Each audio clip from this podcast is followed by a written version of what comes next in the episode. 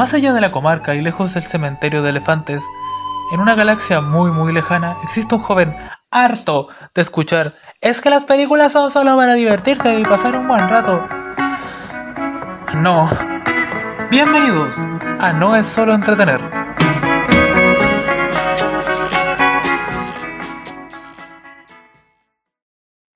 Hola y bienvenidos al séptimo capítulo de No es solo entretener, un programa donde el cine siempre está bajo el foco. En este episodio tengo un tema algo distinto que quiero comentar. Obviamente, siempre con películas y series, pero esta vez centrándome en lo importante que son nuestras vidas. Así que, para hablar esto, no vengo solo y vengo con algunas personas que, quisieron ayudarme. Quiero que den un cordial saludo a Jorge P. Bravo, Bárbara Naranjo, Sebastián Ortiz, Andrés Calderón, a la Nati Lacona de Estación Fracaso y a Camila de Complejo de Gemelas.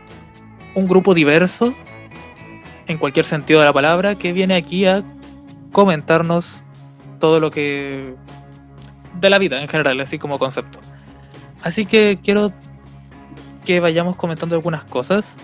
El cine en general lo hemos tenido la mayor parte de todos toda la vida. Toda la vida hemos estado posiblemente en contacto con películas, con series, con la televisión en general y ahora en, eh, incluso en el teléfono podemos ver películas y quiero que me empiecen a contar qué, qué, qué ha significado el cine en su vida. Así, vamos a empezar fuerte. Quiero que me digan qué, qué representa el cine para ustedes, porque hay algunos que aquí también estudian cine, hay gente que, que no, pero creo que a todos nos ha tocado de alguna forma eh, el mundo de las películas. Y quiero que me diga que piensen, abran su mente y díganme qué, qué, qué representa el cine. Partimos con Andrés. Hola, buenas, ¿qué tal? ¿Se me escucha bien? Perfecto. Eh, bueno, yo quiero dar mi, punto de vista. Eh, yo de chico, de chico, como todo el mundo, empezamos a ver películas. Yo quiero hablar sobre la primera, la primera película que me acuerdo, que era que un bus se caía en una grieta, un bus escolar se caía en una grieta, en un hoyo. Y yo me acuerdo que esa fue como la primera película que vi y como que, no sé, había algo que me gusta de lo que es como contar historias como con imagen en movimiento, ¿no? Como un video, por así decirlo. Y pasó el tiempo y claro, se volvió algo más que, por ejemplo, se volvió más que un gusto, sino que es como algo que quería ejercer. Y ahora me estoy estudiando esto y me parece interesante, la verdad.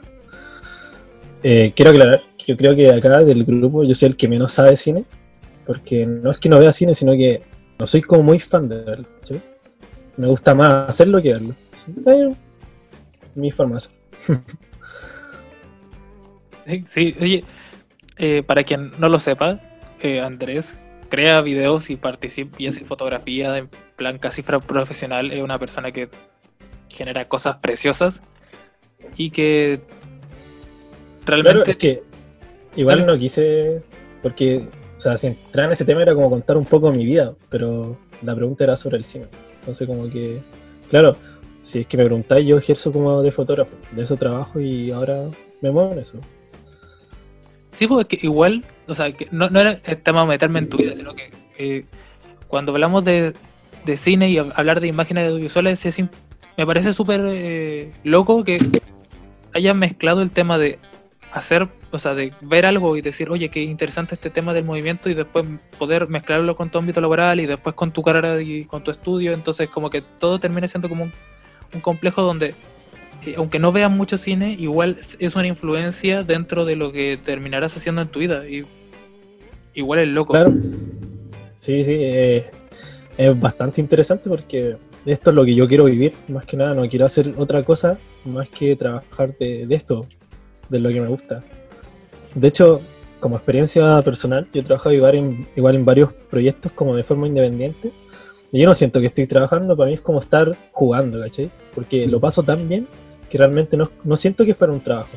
Porque yo he trabajado de, por ejemplo, trabajé de bartender y se siente que es un trabajo porque tenéis que ir a hacer las cosas, pero trabajar de esto que me gusta, no, para mí es como estar pasándolo bien. Y lo disfruto mucho. Qué genial. Y para avanzar, seguiremos con Bárbara Naranjo, que no estudia cine, sino que es de, otra carrera, y quiero que también me cuente un poco de que, qué importancia ha tenido el cine dentro de su vida. Ok, para mí el cine no, no va por la carrera, como dijo el Raúl, sino más una cuestión como de cultura entre mi familia. Porque es la manera que siempre tuvimos mi hermana más chica y yo de conectar con mi papá. A él le gustaba mucho ver películas, ya sea las que salían de superhéroes o quizás que hablaban de temas más reales, más potentes, y esas nos las mostraba, nosotros las veíamos y de esa manera era como conversar sin tener que hablar o al contrario generar discusión. Siento que fuimos creciendo con el cine, al principio viendo películas de Disney muy inocentemente y no sé, de superhéroes y luego viendo detrás todo el marketing que tiene o lo que tratan de plantear, para mí fue súper interesante y eso eh, es súper interesante porque me, mm, eso, me ayuda a conectar con la gente o en este caso con mi familia. Oye, eso es súper loco porque eh, porque justamente el cine tiene también esta eh, de dar un mensaje y también de reunir a las personas y eh, para seguir un poco el tema en cuarentena igual el tema de establecer esta comunicación a pesar de que en general no se hable igual es, es una forma de compartir cuando las posibilidades son más escasas especialmente con este tema que hablamos en el capítulo episodio junto a la a la Cona y a la Nato que es compartir sin hablar, pero compartir igualmente, igual es una forma de como liberarse de un poco de los pensamientos y de todo lo que nos abruma y pasar a este mundo fantasioso. ¿Sientes que en ahora con la pandemia te ha servido? Mira, si te soy honesta, no mucho. A ver, estoy viendo Legión contigo por Netflix, parte de eso sí me ha servido porque la encuentro súper interesante. Pero como tal, no he encontrado películas ya o que me sorprendan o que generen emociones fuertes y si existen son muy mainstream y llega algún punto en el que me aburre, pero sí las hay varias películas que recuerdo con mucho cariño porque realmente o me impactaron o me hicieron mucho reír, etc. Interesante. Y hablando de que con alguien que estuvimos hablando sobre pandemia y que tú haces muy poco, Cona, ¿cómo ha impactado el cine en tu vida? Hola, eh, bueno, en realidad el cine ha tenido como demasiados impactos dentro de mi vida. Porque yo desde chica me crecieron, bueno, mi papá más que nada me creció viendo películas, viendo caricaturas. Entonces, por ejemplo, yo me crecí viendo Star Wars y me crecí también por el otro lado viendo a Hanna Barbera, ¿cachai? Entonces, digamos que el impacto que ha dado en mi vida igual ha sido como súper bruto, por así decirlo, porque siempre estaba constantemente viendo películas. Y aunque no recuerdo, aunque no soy muy de ver, ¿cachai? Como conté en el episodio anterior, yo un a la izquierda, si me preguntáis sobre directores de cine, sobre Hollywood, nada. Pero gracias a mi papá, como que, por ejemplo, comencé a darle otro giro a las cosas. Y en realidad a mí más que, como decía Andrés, más que ver, me gusta mucho crear. Y es por eso también que estoy estudiando cine me, me encanta. O sea, completamente fascinado con este tema de que al final, eh, incluso más que rescatar mensajes hasta ahora, estamos hablando de hacer conexión y creo que especialmente cuando hablamos de cine y de películas, así como de generar momentos, las películas siempre tienen un rol mayor, menor, pero lo tienen, ¿no? ¿Hay alguna película, o sea, hablaste de Star Wars, te volviste fan de la saga gracias a tu padre? Alta fan, no, no, es como que tenga cinco postres en mi pieza y me sepa todo el orden de las películas, no. Pero sí me gusta, ¿cachai? Onda, tú me decís, oye, ¿sabes qué? Quiero hacer una maratón de Star Wars y me decís si apaño y obvio, yo te apaño. Pero no es como que sea alta, alta fan. O sea, igual he como ido a convenciones con mi viejo, y, pero es otro tema, ¿cachai? es netamente por un lazo que tengo con él. Buenísima. Entonces, Star Wars fue como el, pilar que unió que unió a tu padre contigo. Porque qué loco que una, una saga de películas así sea como el, un lazo que genera incluso que vayas a una convención, que no es algo así como que la mayor parte de la gente sea fan de ir a una conversación de Star Wars. Team ñoños. Team ñoños. Jorge, es tu momento. Quiero que me cuentes. Y sé que tal vez aquí se nos vaya un poco de largo, pero ¿Qué significa el cine para ti? algo muy importante porque desde mi niñez ha moldeado mi identidad, mi gusto. como ya lo mencionaron, también como cultura. Mi padre, cuando fui, cuando era niño, me presentó a Star Wars. Pasé con la cabeza metida en la pantalla, viendo televisión. Así que todo el medio visual, animaciones, series, dibujos animados, todo. Sí, y justo quería preguntarte a ti de eh, cómo se define una ruta en general, cómo se define qué, estilo te gusta, porque lo hemos tocado las dos veces que has estado aquí, tú tienes una especial afición con el terror. ¿Cómo quiero específicamente saber cómo iniciaste con eso. ¿Qué pasó? ¿Qué, ¿Por qué el terror? Creo que va con una exploración personal. No siempre me gustó el terror. Cuando era un niño era bien gallina. La verdad me empecé a meter en el género cuando estaba en mi adolescencia. Y fue divertido porque derivé al cine terror por medio de los cómics, leyendo Marvel Zombies. Wow, Marvel Zombies. Una, Un cómic que en general, o sea, no, es que sea un mal cómic, pero no es, no, o sea, no es ese cómic que leen cualquiera. Interesante ruta de, de, como de exploración. Y ahora quiero preguntarle a Nato, ¿qué, ha significado para ti el cine? ¿Qué significa este, este viaje? La verdad, como de chica no le prestaba mucha atención a las películas o no tenía como una conexión especial con alguno de mis padres familiares por eso, pero le presté como más atención y más importancia al cine como ya, como dije en, en el episodio pasado, cuando tenía mis crisis sobre qué estudiar, ¿cachai? Y igual eso todavía he fomentado como por mis películas favoritas como Mamma Mía o Billy Elliot. Entonces, no sé, eso es como la importancia que tiene para mí, como la elección de mi carrera, como todo el lado artístico que yo tengo se vio como potenciado por las películas musicales y esas cosas.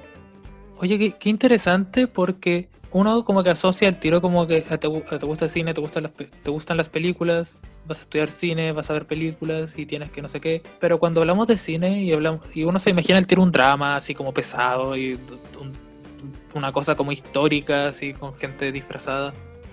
Pero cuando hablamos de Billy Elliot y Mamma Mía, también hay una exploración no solo del sentido eh, como narrativo, sino que artístico mucho más amplio. Y creo que igual es loco que, o sea, que, también tú sientes que el cine te da la oportunidad de explorar eh, otras formas de arte.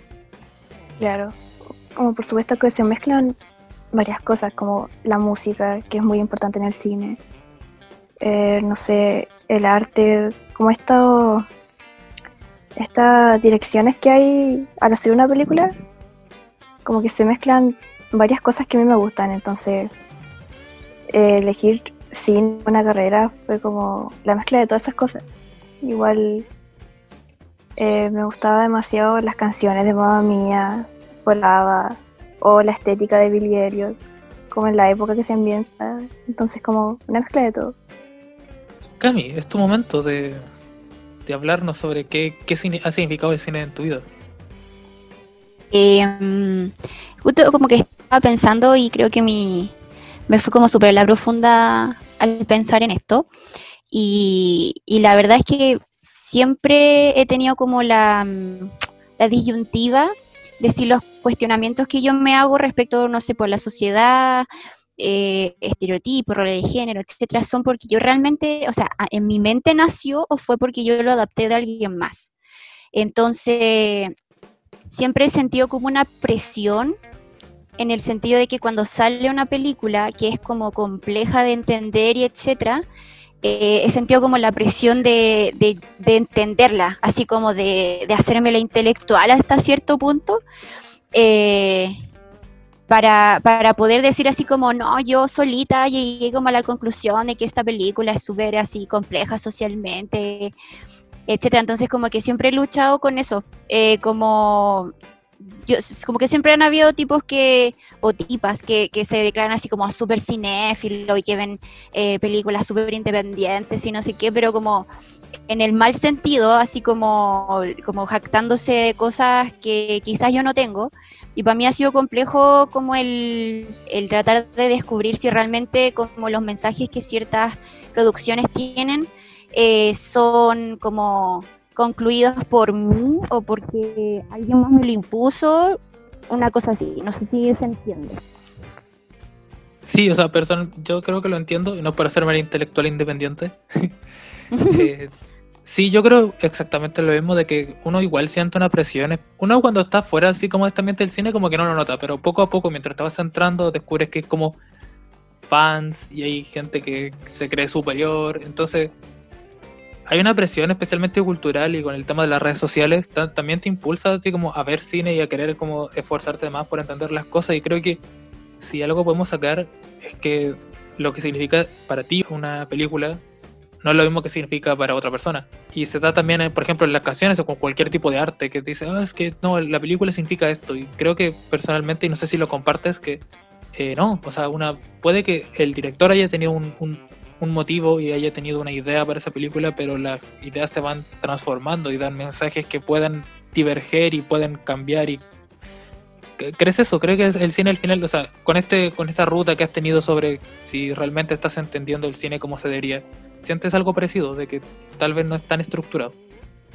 Yo, po, y de hecho, yo creo que como en todos los ámbitos de mi vida, eh, ya he agarrado como un poco más de valentía, como al decir, no, sabéis que yo pienso esto. Está bien que tú lo consideres así, lo hayas interpretado, interpretado así, pero, pero como que la diversidad de conclusiones y como cuestionamiento, yo creo que se hace el aprendizaje, pues entonces al final ya es como, ok, bacán que tú, o, sea, no me refiero a ti, sino que en general, bacán que lo hayas como interpretado así, pero, pero mi opinión también es válida. po. Y yo creo que eh, de eso se trata como la sociedad en el fondo. Genial. Y la última persona es eh, nuestro amigo Seba, Ortiz, que ¿qué ha significado las películas en general para ti, para tu vida? no sé, es mi parte favorita de la vida, por así decirlo, ver películas. Por el simple hecho de que son como, de que crean realidades, y realidades que me interesan, contadas de distintas maneras, y cosas que no podríais ver en el día a día, y cosas que estaría mal si las vieras en el día a día. Y no sé, lo encuentro maravilloso eso. Oye, creo que me, me robaste la palabra de la boca cuando yo quería hablar, así que primero, maldito seas por quitarme mi reflexión. Pero lo voy a aprovechar y voy a... El cine tiene justo esta función de que es un escape. Para mí ha sido un escape, para ti ha sido un escape y posiblemente para más gente ha sido un escape y un... Y meterte en un mundo que, que no existe. Y eso es súper loco. Cuando uno ve, mamma mía, los personajes no existen. Su vida, su acto- acontecimiento, su forma de ver la vida no existe. Pero a pesar de que es un musical y la gente canta y baila en una isla en Italia, tú como persona chilena en una, en una ciudad de Valparaíso, logras identificarte con lo que, quieres quieren decir. Y para mí es como la máxima expresión del cine es transmitir un mensaje, lograr empatizar y que te afecta de algún modo. Y creo que eh, ahora que te voy a preguntar, ¿crees que, que el cine te ha servido para tal vez eh, entender un, poco mejor cómo, un poco cómo funciona el mundo? ¿no? O sea, no en el sentido así como, "Ah, ahora sé cómo, cómo funciona la economía de tal país, sino que a entenderte así como tanto, entenderte a ti mismo como entender al resto, porque conoces mucha gente que no existe a través de una película, como que uno convive con ellos. Fíjate que ayer justo me hicieron una. Justo dije algo muy similar. Dije que estaba tratando de entender cómo funcionaba el mundo. Así que te aseguro que no. No, me han servido en ese sentido como para saber cómo funciona el mundo. Más bien como qué cosas hay en el mundo, por así decirlo. Sí, o sea, yo creo que siento más o menos lo mismo. creo que o sea, uno logra como entender que hay más allá afuera y que yo, o sea, que, que yo me refiero un poco más al tema de que uno, a pesar de que tal vez vea películas de Marvel donde hay un señor con traje de hierro y un señor que se vuelve verde se vuelve, se vuelve gigante, eh, uno igual termina entendiendo tal vez lo que es la presión, lo que es la responsabilidad, lo que es entonces uno entiende de manera eh, más amplia como ciertos mensajes y ciertas cosas que a pesar de que es imposible que te pasen a ti, nunca tendrás que enfrentarte a la estrella de la muerte en una nave de casa, tú puedes llegar a entender y tal vez incluso aplicar a tu vida la responsabilidad que siente Luke Skywalker al momento de tener que salvar la galaxia. Mira, ¿te puedo decir algo? Dale.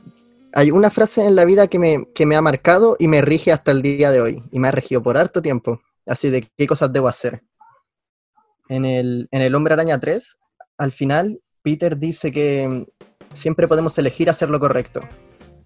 Entonces yo creo que eso es lo que más me ha marcado así de- del cine. Así que es una frase que así que la pienso todos los días, cada vez que voy a hacer algo. O cada vez que voy a hacer algo y hay alguien más involucrado. ¿Qué sería lo, lo correcto en ese sentido? Creo que es una gran e importante reflexión. Y viene justo de una película que no está pensada para ser filosóficamente como importante o que tenga ese sentido de ser como revolucionaria en, en narrativa. Pero que todos hemos como interiorizado esa, tanto la- esa frase como la... eh, un gran poder conlleva una gran responsabilidad. Ajá, me muero. Eh, Exacto. entonces, igual es súper loco que, especialmente las generaciones que antes igual era tal, o sea, me refiero 80, 70, que tal vez todavía no estaba el cine tan eh, en todos lados y tal vez era como algo que uno tenía que, o sea, tenía que moverse hacia un lugar, sentarse, salir y después no había más cine y no había tele y no sé qué. Igual eh, este tema de que ahora vivamos en constante contacto, en constantes eh, eh, siempre viendo algo, siempre, incluso en los videos de YouTube, que tal vez. A ver, todos estos elementos audiovisuales donde tú conoces a alguien, aunque sea un personaje, igual ha hecho que todas, todas estas personas puedan como que irse uniéndose como una- un sistema donde podemos pensar de manera más amplia porque tenemos muchas influencias y el cine eh, creo que tiene un rol sumamente fundamental. Y les voy a preguntar exactamente eso, que, que cómo creen que ha afectado el, el cine, no en sus vidas, sino que en el mundo. Yo creo que eh, la importancia del cine a nivel mundial eh, ha dejado varias cosas en claro. Por ejemplo, ciertos estereotipos de, de cosas, ¿no? Por ejemplo, la típica película de terror que como que pasa en una cabaña, puede ser, y siempre son como unos jóvenes. O siempre compran una casa como dicen, ah, esta casa mataron cinco personas. Y el loco dice, "Mm, me parece bueno. Y como que la compra. Pero hablando en general, las películas han marcado más cosas. Por ejemplo, los western. No todas las personas del mundo nacieron en un desierto, pero todos saben cómo funciona. Eh, también las típicas películas de aventura eh, nos enseñan cómo, cómo realmente no son la aventura. Porque, por ejemplo, un explorador, cuando va, por ejemplo, a estas cosas de la pirámide egipcia, como que no siempre salen bolas gigantes persiguiendo.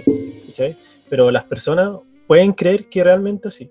¿cachai? Como que implantan a las personas una realidad que no es tan realidad, sino que es una fantasía que a veces las personas lo confunden con la realidad. ¿cachai? Eso creo yo. Ah, Mira, cuando Sí, yo pensé esta pregunta y la escribí, tenía unas ideas, pero creo que jamás pensé en la relevancia del cine como algo que culturalmente no solo demuestra una realidad, sino que falsea una realidad que, que nosotros, las personas del mundo real, la hemos transformado en algo verídico. O sea, si uno dice, claro, compramos una cabaña en el, en el bosque a, a 15 kilómetros de todo, sin luz ni agua y donde hay un sótano oscuro. Y la gente dirá, no, ahí penan, pero vamos, im- imposible no creerlo. Claro, eh, ahora se me ocurrió otro ejemplo. Por ejemplo, las típicas películas de Navidad siempre son con un pavo en la mesa, ¿cachai? Hartas cositas de comida. Y como que las personas realmente antiguamente, antes del cine, como que no hacían eso en realidad, como que la gente no decía, hoy en Navidad vamos a comprar un pavo, sino que comían lo que hubiera o hacían una comida especial. Pero creo que la influencia de las películas ha dicho, no, si las películas comen pavo, tenemos que hacer lo mismo, ¿cachai? Y eso hace como un ideal en las personas y, y modifica la cultura de los países.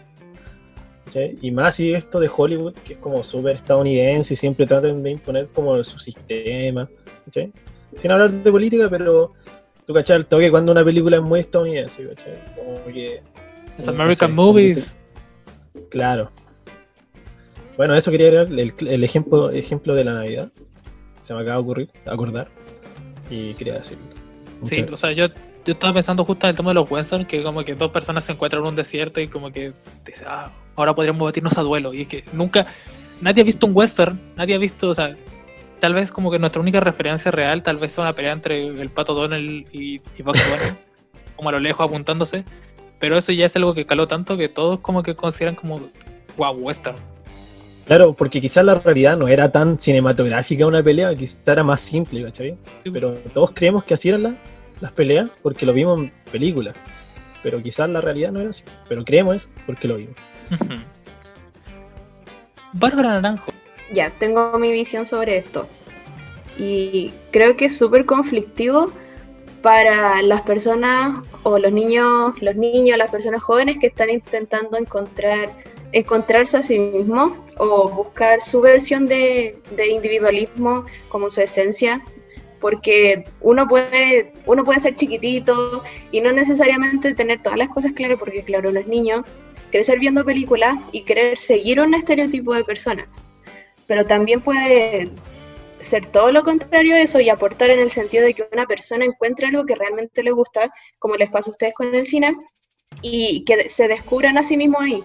Entonces, para mí es conflictivo que para algunas personas resulte ser como, ¿cómo explicarlo? Ah, resulte como terminar copiando algo y para otras personas termina ser como una inspiración. No sé si se entiende. Sí, se entiende. Y creo que eh, también apunta un poco lo que decía Andrés de que hay como una parte de, oh, wow, qué interesante cómo lo plantean aquí, pero después tal vez no sea así, pues, como carreras como periodismo, donde cuando veo una película de un periodista está así como que, oh, mira, este personaje es corrupto y tras dos segundos lo he derrocado, he demostrado la verdad, ahora soy una persona conocida y gano millones. Y no, posiblemente no sea así. Pero tal vez un niño vio Billy Elliot y tras años de que se burlaran de él por bailar, hay algo que o sea, le sirva como inspiración y como un refuerzo positivo, como le pasa al Seba con Spider-Man, que, a ver, posiblemente si me muerdo una araña no me vuelvo a Spider-Man, pero las palabras siguen, las sigo pudiendo utilizar. Entonces está como este, sí, es conflictivo entre las expectativas que genera el cine y que también dan algo. Y creo que es una reflexión interesante. Me gusta cómo, cómo deriva esta conversación. Kona, es tu momento. ¿Qué significa el cine? Aquí vamos. ya, bueno. En realidad yo igual como que comparto la visión de Andrés. Y bueno, en realidad creo que en Latinoamérica tenemos más inculcado, o al menos en Chile. Igual tengo amigos de otros lados, por eso dije eh, eso. Pero las películas norteamericanas en sí como que toman bastante terreno dentro de donde nos encontramos. Y eso muchas veces quizás es un problema, no solo para nosotros, sino que creo que también para la misma Norteamérica y para alrededores. Porque igual, por ejemplo, tengo amigos fuera que viven, ¿cachai? En Estados Unidos. Y no sé, ustedes ven memes de gente burlándose de los gringos. Y es como que tú dices, ya, no creo que sea tanto. Pero en el fondo sí. O sea, mis amigos, una vez que conocí a dos amigos que tengo, pasaba. Y pasaba más de lo que uno se imagina. Como que te decían que no, las cosas eran así porque en las películas te lo pintaban así y seguían o intentaban seguir esa misma línea. Lo cual igual de repente es como chocante porque tú dices, pucha, es que la realidad no es así. Y tú tienes una percepción, pero quizás la persona al lado puede pensar que también puede resultar como sale en cierta película. En este caso, no sé, El stand de los besos, la película que más te gusta, Raúl. Ah, me duele. ¿Cachai? Hay gente que dice, no, sí, voy a poner una voy a poner un stand de los besos y claro, va a caer mi amor y toda la vida vamos a andar en moto, se va a ir a estudiar y después yo me voy a Harvard y no, pues claramente no es así. Entonces, más que nada eso pasa. Igual, por ejemplo, tengo una prima viviendo en Italia que me dice lo mismo de repente cuando, bueno, en realidad conversó como una vez a las mil. Pero la vez que hablamos yo le pregunté algo así y le dije, oye, esto, ¿y qué onda con los festivales de cine allá y todo eso? Y claro, el cine independiente es bueno, pero no tiene el impacto que podría tener o podría merecer. Sin embargo, las películas norteamericanas son como las que más impactan dentro de todo el mundo. Y eso creo que muchas veces puede ser un problema, porque más que esté centrado en una forma de idealizar romantizar o normalizar ciertas conductas que claramente pueden ser nocivas, no, no te muestra tal cual eres y puede influir mucho en tu esencia como persona, siempre y cuando tú no tengas claridad del asunto y de lo que pasa. Sí, o sea, especialmente cuando hablamos de, de cine, en general hablamos de un cine comercial que produce generalmente Estados Unidos y nos Claro. venden una imagen clara de estadounidense fuerte, blanco, rubio, con lentes oscuros, con chaqueta de cuero, Claro, domina otros países. entonces no solo son, como dices tú, un hombre blanco, sino que estamos hablando de que también ridiculizan muchas cosas o surgen demasiado los, los estereotipos. En este caso te dicen que, que es lo principal, el hombre heterosexual blanco con una masculinidad totalmente frágil y no sé, te dicen que el negro bajito con problemas de recursos es en este caso homosexual y tú dices ya, entonces esto puede pasar. Y, y claro, lo agrego porque sí me ha tocado escuchar o ver este tipo de situaciones. Por ejemplo, cuando estudiaba, estaba en cuarto medio, pasaba eso. Nos mostraban una película, no sé, en religión. Y lo primero que decía como el payaso del curso era como, ah, este guan es fleto. Y era lo que te decían. ¿Por qué? Porque las películas se lo pintaban así y era una realidad que todos ya tenían asumida. ¿Cachai? Y esta es una de las razones por las que yo también prefiero mucho más el cine independiente. Siempre el, el loco blanco es como el trele de mino, bacán, así toda la wea. Pero siempre cuando hay un negro, es el primero en morir. O siempre si sale un negro es una película triste, o de sufrimiento, o de cambio en el personaje. Eso quería. La verdad es que es una lata y es muy real que el tema de, de que cuando se agrega una diversidad sea para como traerlo de relleno y de fondo, o que sea para demostrar que las personas de ese, incluso cuando hablamos de diversidad sexual, que hablamos en el segundo episodio, que suele ser una película triste, o sea, si hablamos de, de una persona con el protagonista negro, en general será una película donde el personaje va a sufrir, hay pocas comedias donde el- que no sean abiertamente racistas, donde personaje, donde hay un personaje negro que que sea medianamente feliz o que no tenga que estar sufriendo constantemente. Y una lata. Eh, que como estaban diciendo, lo de el gringo rubio, musculoso, como de ojos azules, cuando ponen estas diversidades, en general son para potenciar y para dejar como este estereotipo de estadounidense como más alto, ¿no? Sí, pues es que eso suele pasar, suele pasar que las películas también terminan como...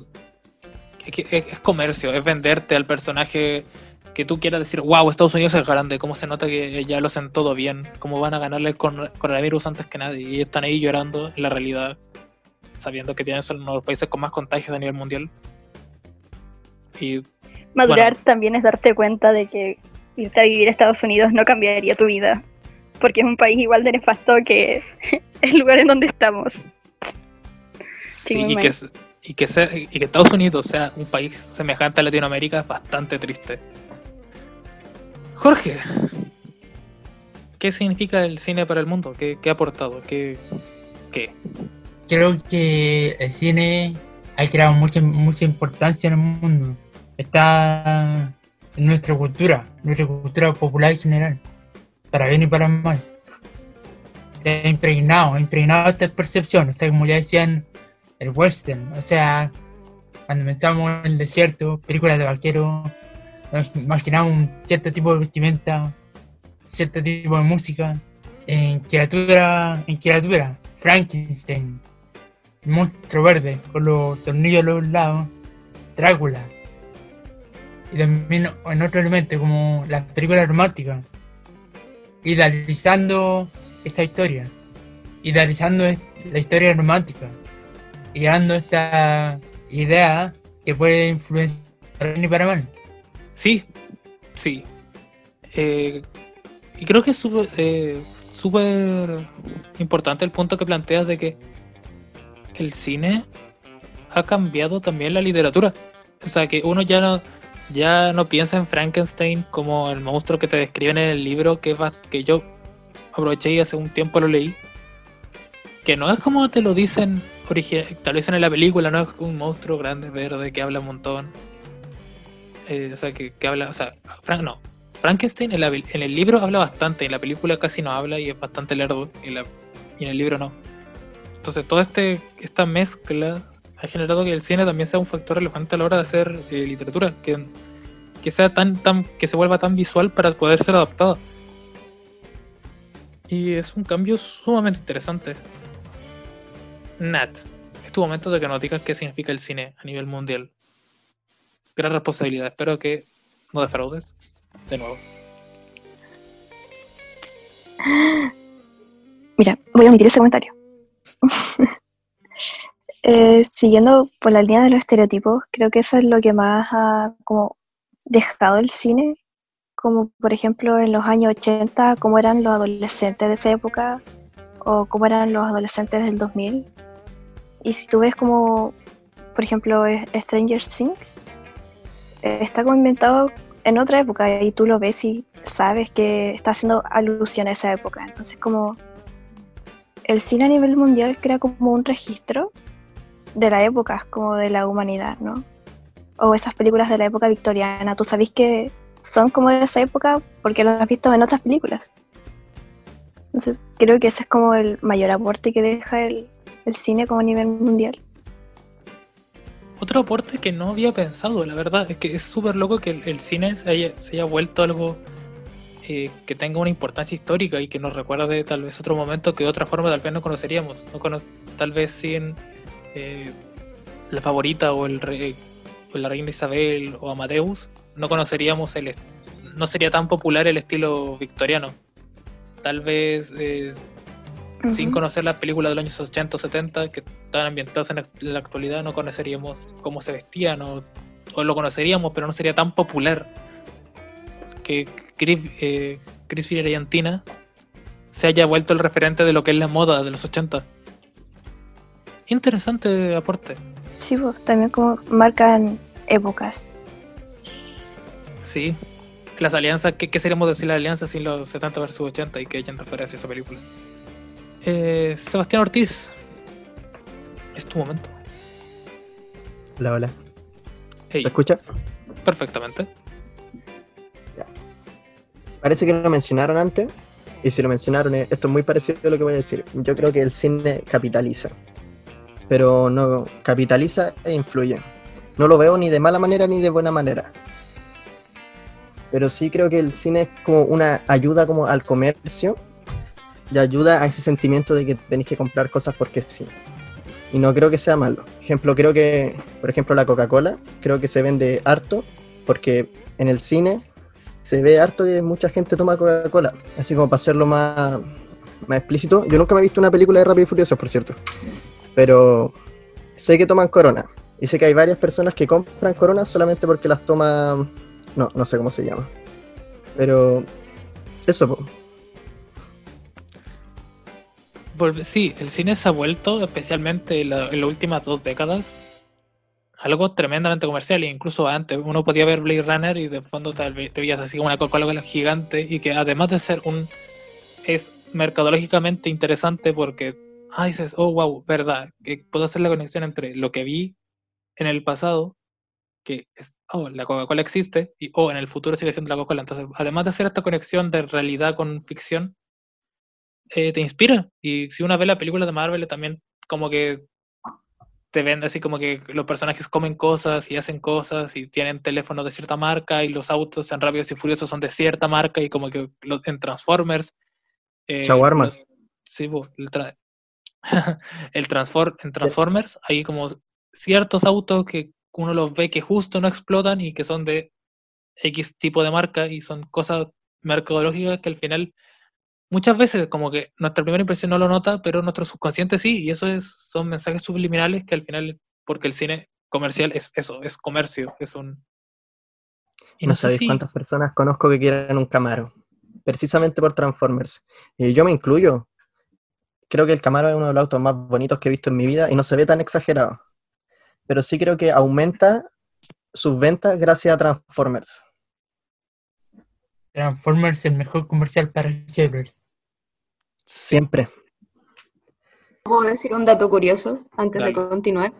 Es que me parece, leí en un post de Instagram que, de hecho, en las películas tan tempranas como las que son en blanco y negro, antes la gente no se regalaba anillos para, promes- para comprometerse o para casarse, pero cuando lo empezaron a mostrar en esas pantallas y la gente lo empezó a ver, pensó que era exclusivo y lo empezaron a vender mucho más al punto en que hoy día no nos imaginamos, no sé, proponerle a una persona sin un anillo o como con un diamante o algo así. Yo me propuse con un sillón. No Eso sí es un buen regalo, ¿eh? En Le dije, camellos. no, un futón. Le dije, me arrodillé así y le dije, ¿querís ser mi compañera de futón? Eso fue, eso fue lo que le dije.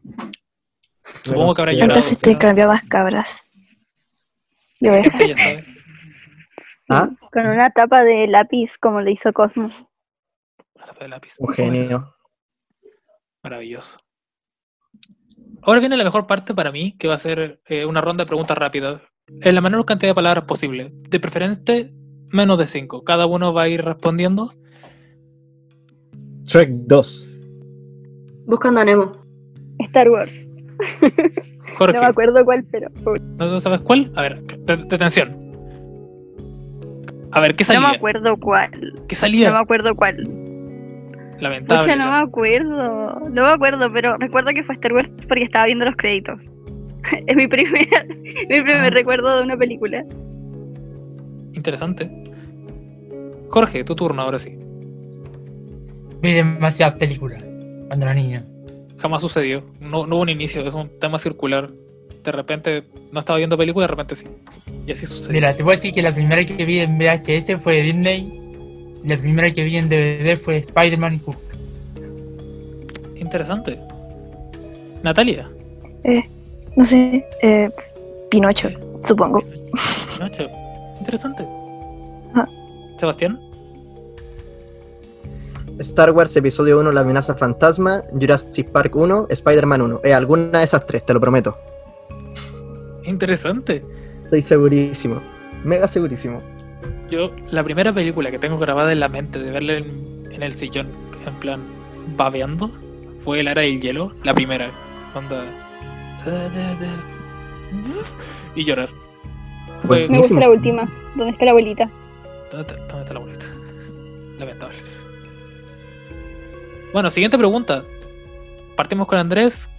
¿Tienes algún director preferido? Y si lo tienes, ¿cuál? Eh, Tarantino. ¿Tarantino? ¿Bárbara? ¿Qué No tengo, pero la persona que creó Shrek. Tampoco, no tengo absolutamente ninguno. Son variados. Jorge. Edgar Wright. Y después Sam Raimi. Edgar Wright hizo Baby Driver, Shaun of the Dead. Y Sam Raimi hizo Evil Dead, Spider-Man. Nat. No tengo idea. Interesante respuesta. Perdón. Y Seba. Mira, director favorito como tal, no tengo. Pero por ejemplo, de hay unos que admiro mucho como Tarantino porque película que veo es película que no me aburre. Y el otro sería Sam Raimi, por El Hombre Araña. Eso. Y alguno más de, más de alguno lo sabrá, es Wes Anderson. Eh, le tengo un cariño especial. No puedo evitar quererlo y amarlo como yo solo puedo. Y mm, Wes Anderson, tú sabes que cuando quieras, cuando Don Simetría. son simetrías, no puedo con él. ¿eh? Partimos con alguna escena que recuerden especialmente del cine. ¿Hay alguna escena que les haya marcado? Andrés. Sí, eh, la película El fantástico señor Fox, cuando entran a las bodegas y está lleno de comida y se ve como delicioso, así como que unos perniles, así como unos pollos asados, no sé, se ve tan exquisito. Me acuerdo porque me gustan mucho los colores de, de esa película. Bárbara. Eh, es una escena Date 2, pero es justamente el final, no, se lo, no sé si lo puedo decir. Tú dale. bueno, una parte donde están como eh, ya pasando la parte del clímax y dicen, es que hacer peque volver a una persona pequeña no es la única manera de hacerla sentir pequeña. Entonces comienzan a decir así como, ah, eres feo, eres tonto, no sé qué. Bueno, no es eso, pero si la han visto van a saber cuál es. Y me marcó, porque yo dije, wow, es cierto. Connie. Ya. eh, una de la era del hielo, donde está la ardillita con su nuez. Sí, con su nuez. Fue así, es la escena que tengo más marcada, así como que me la pregunté y me la sé de memoria. Fuerte. Jorge, Wow, así como en este momento. dale. Ya, al final de Spider-Man. Vale, increíble. Siguiente. Eh, Nat, Eh, la escena del mundo mágico de Terabitia, creo que era así. Cuando el niño va corriendo a donde se cortó la cuerda. No lo puedo con esa escena. y Seba. Tiene que haber sido del cine, así que la haya ido a ver al cine. No. Entonces yo creo que va a ser la de Jurassic Park. Cuando sale el T-Rex de las rejas. Supongo que tenéis que recordarlo. Y se come a un tipo en el baño. Tenéis que recordarlo, es buenísimo. Sí, sí, sí lo recuerdo. No, eso para mí ha sido impactante. Personalmente para mí va a ser eh, eh, la película... mm, creo que debo decir Kung Fu Panda porque le tengo un cariño especial. Y la escena donde Po está con el, con el tío y le cuenta su, la historia de cómo llegó, puf, me dolió más. Uf, cómo dolió. Todavía Creo me que la repito hasta eso. el día de hoy. Eh, ronda de preguntas rápidas, Cami. ¿Cuál es una escena que te haya marcado? Es que, mira, ¿sabéis que eh, yo soy muy fan de la serie Descendiente, o sea, la película Descendiente de Disney, lo cual me avergüenza mucho. Pero eh, en la última película hay una parte que yo le encontré mucho sentido, que es como que siempre está la, lucha entre el bien y el mal, entre los villanos y las princesas y cosas así. Pero eh, una parte que me gustó mucho fue eh, cuando una de las protagonistas se da cuenta de que en realidad como que el mal y el bien no tienen como un lado así específico, no es como que una persona que haya nacido en cierta parte o que haya que tenga ciertas características necesariamente es mala y es como villana, sino que cada uno elige como qué hacer con lo que uno es, po. cada uno elige de qué lado estar en el fondo. Y es como súper cierto eso. Yo que soy de, una comunidad súper religiosa, yo también me, considero religiosa también, eh, siempre ha estado como la lucha de los del mundo y los de adentro de la iglesia. Y al final uno se da cuenta que en realidad la maldad o la bondad está desde lo que uno escoge. Eh, y eso también rompe un poco como con este con este tema del villano y, de, y del bueno en el fondo. Es como al final lo que uno quiere. Ahora, una película que esperen que salga pronto. O sea, una película que todavía no se haya estrenado y que, lo, que estén esperando. Eh, Andrés, Para mí, ojalá saliera otra película de, de Strike. Bárbara, que sé que es tu última pregunta porque se está haciendo tarde. Sí, pero no, no tengo, no sé si habrá alguna película que espere, pero me sumo a la respuesta de Andrés. ¿Con Constanza? Eh, yo ninguna, la verdad. Jorge. Vamos, hay varias. Eh, Last Night at Soho, de mi director favorito, Edgar Wright. Dune, Halloween Kills, Scream 5, Spider, Candyman, Batman. Cuadrón Suicida, Godzilla vs. Kong. Demasiada. Nat. No es una película, pero estoy esperando la siguiente temporada de Euforia. La necesito. Y llorar. Cami. Eh, Shrek todo el rato, fan number one. ¿Se va? Puta, eh, ah, no te podría decir ninguna, pero Godzilla contra Kong me llama la atención. No, me llama la atención de Batman y así película que espero así. Cuento los días de Godzilla contra Kong.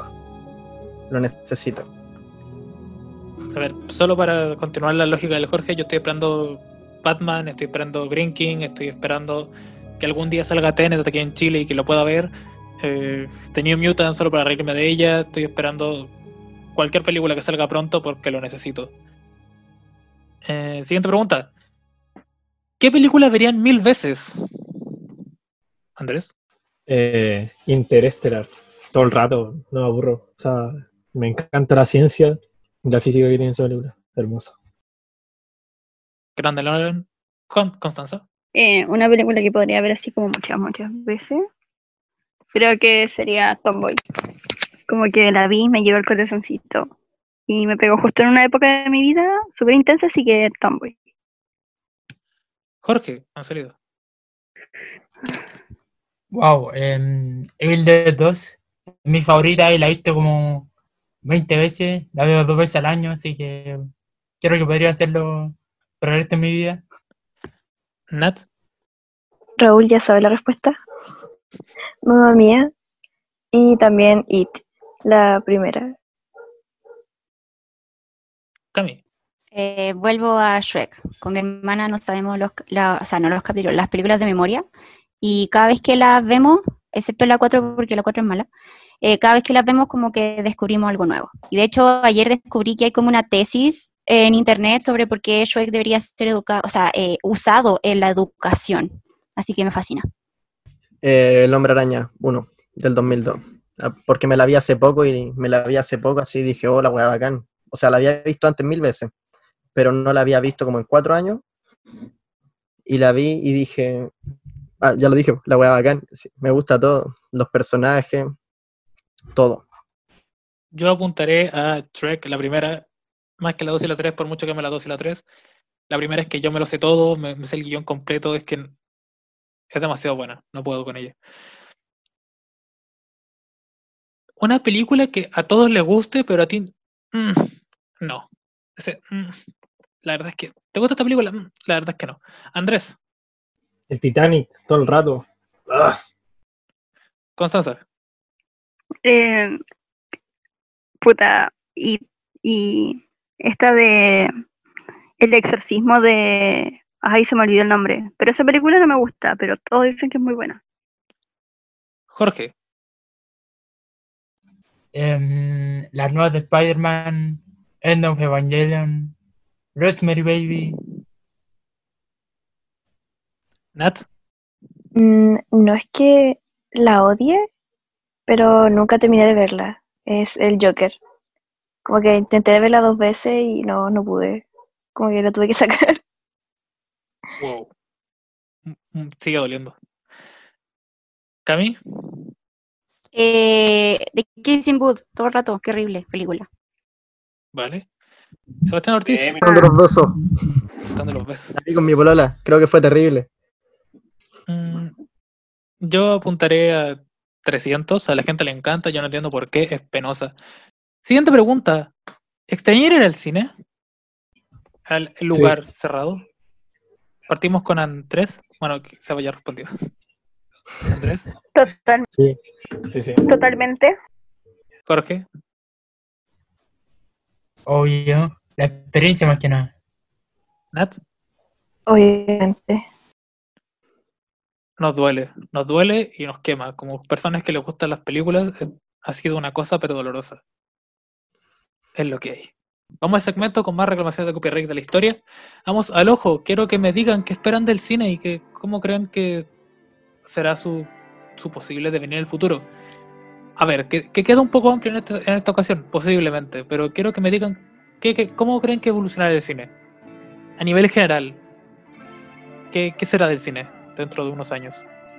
Andrés, Ya mira, yo trabajé en el cine y encuentro que el cine 3D es bacán, pero es como una innovación, pero que la gente no dice ya vamos a ver cine 3D, sino que si pilláis la película 3D y tal.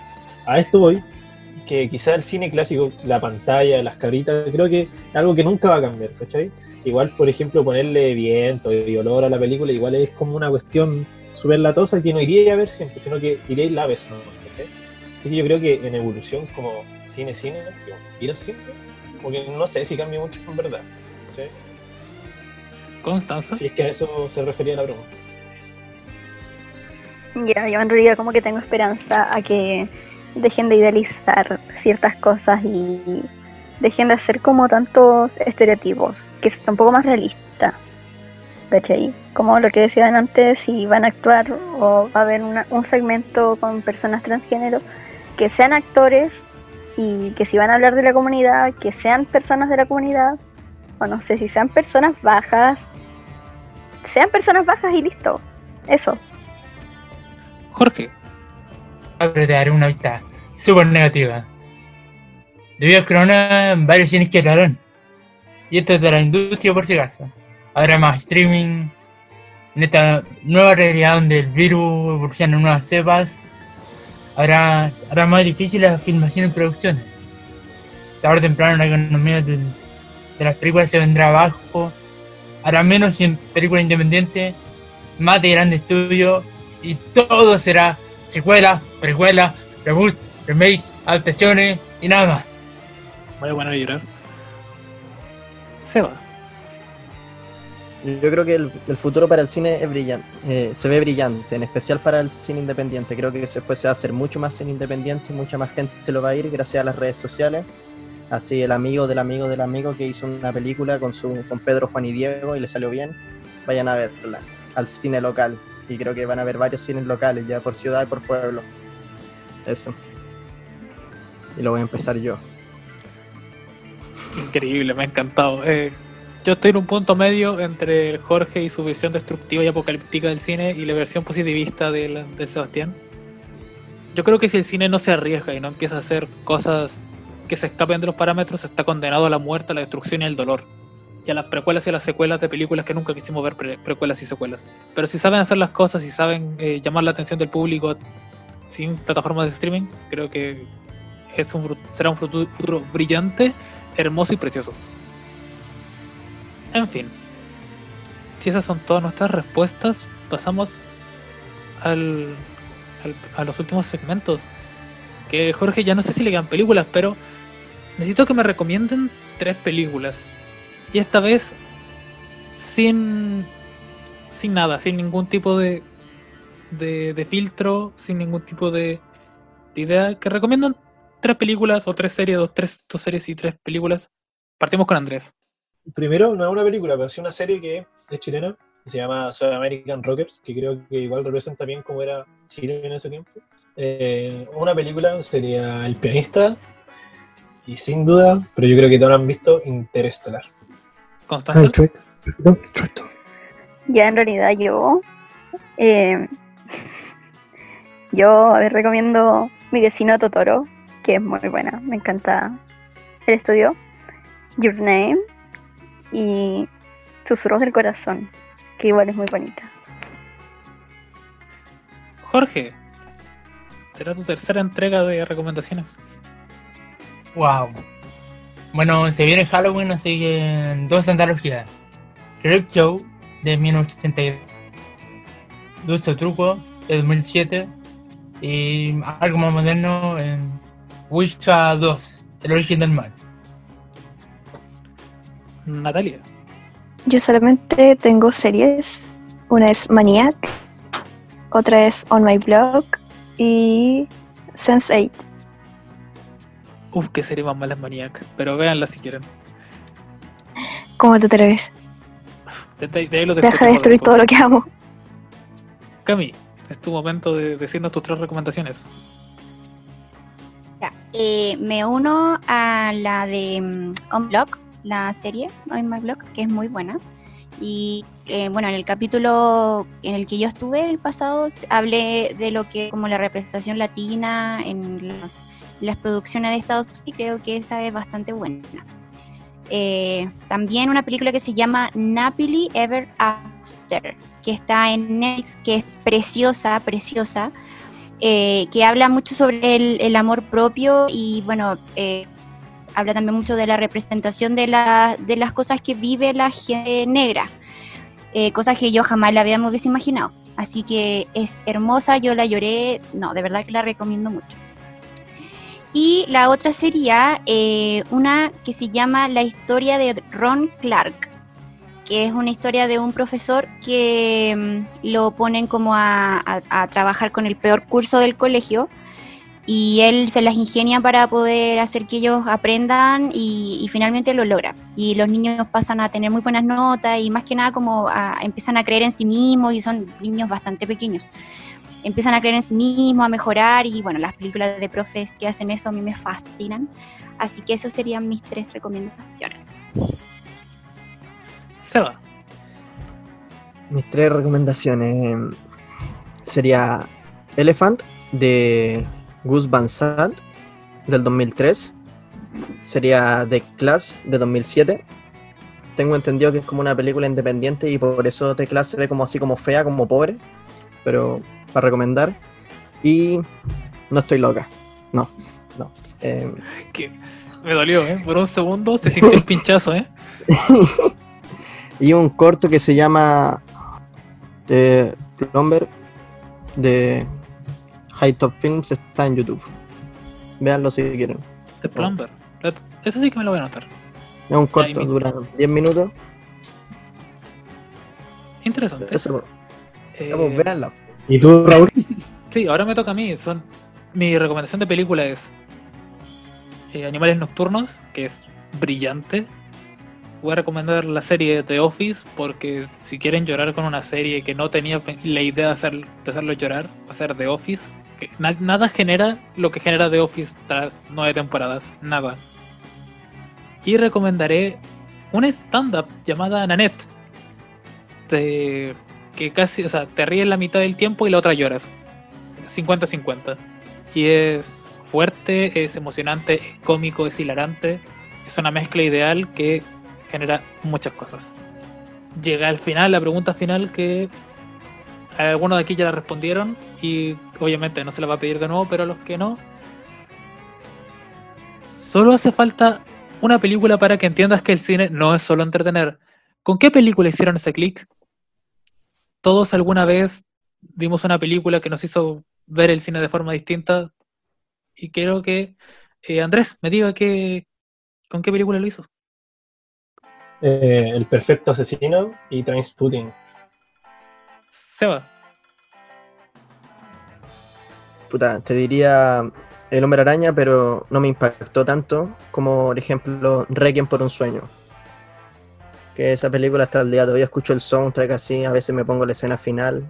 Y esa, esa me hizo decir, el mundo es feo, solo es dolor, solo dolor y sufrimiento, malditas compañías. el mundo es feo. Eh, ¿Alguno de los que ya ha respondido quiere además agregar su alguna otra película con la que hayan dicho wow? Eh, bueno, la, la vez pasada había, había mencionado la película Playing for Time, que habla de, mm, de una mujer judía que para poder sobrevivir en un, en un eh, campo de concentración eh, tocaba piano y enseñaba a otras mujeres presas lo mismo. Y, y a partir de eso yo entendí como que siempre hay humanidad hasta la persona más mala. No significa que hay que justificar lo que hacen ni nada, pero siempre hay humanidad cuando nosotros pensamos que en realidad no, que la persona es terrible, que no sé, debería morir. Eh, siempre queda ese espacio. Y, y como respecto a eso, también la película de Jojo Rabbit me, me hizo sentir lo mismo en cierta en cierta punto de la, de la peli.